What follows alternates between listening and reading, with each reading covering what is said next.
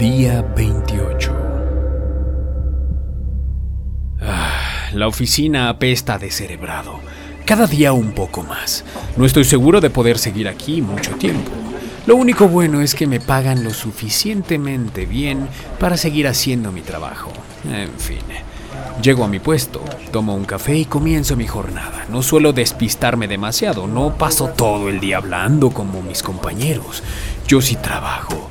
Trabajo y pienso salir de aquí lo antes posible. Una hora más metida en esta maldita jaula y empezaré a enfurecerme. Observo el reloj. Solo me queda media hora para poder salir por la puerta sin que nadie me lance una mirada de desprecio. La verdad es que odio esto. Una vez dándose la hora de salida, salgo de este maloliente lugar. Pienso en ver a Marta, ¿saben? Ayer estuvo muy padre, estuvimos hablando un buen rato, su hijo jugaba cerca. Me cae bien, es un chico solitario como yo. Es fuerte, inteligente, sí, llegará lejos. Hoy no hemos quedado de acuerdo para vernos, pero sé que estará por ahí en el parque con su hijo y ella sabe que yo iré. Tenemos que bailar esta melodía hasta poder hacer otra cosa, no me importa. Es la única persona con la que me encuentro a gusto. En el ascensor de la oficina me encuentro a cuatro tipos que trabajan conmigo. Nos miramos, sonrisas. Es la hora, ¿eh? comenta un idiota con corbata roja. Lleva un maletín en la mano. Se cree más importante por llevar un maletín. Todos piensan que lleva infinidad de papeles para trabajar en la casa, pero yo sé que lleva infinidad de revistas pornográficas para masturbarse en su casa.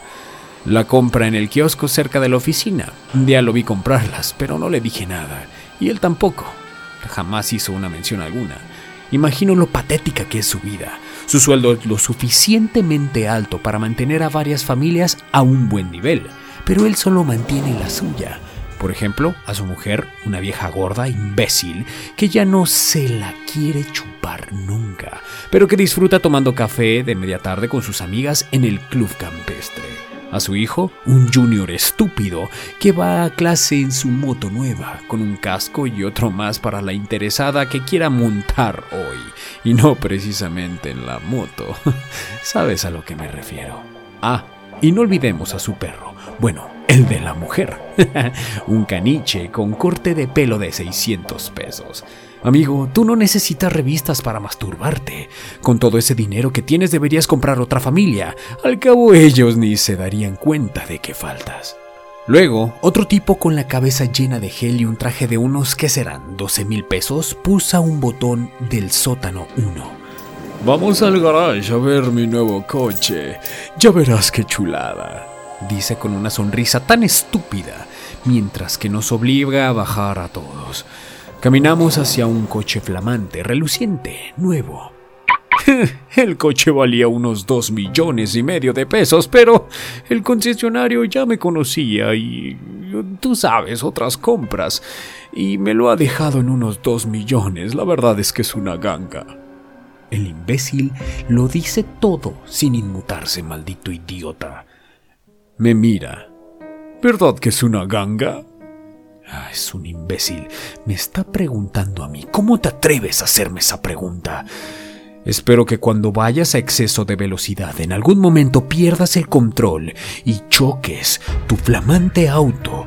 Y como sé que no traerás el cinturón de seguridad, saldrás disparado por el parabrisas, raspando tu cara tersa y humectada con el concreto hidráulico por tanto tiempo que cuando recuperen tu cadáver solo quede resto de hueso lijado y raspado junto con tus trozos de cerebro regados por el pavimento, un gran lago hemático al igual que tus extremidades cortadas, descuartizadas sin un orden, como en una carnicería.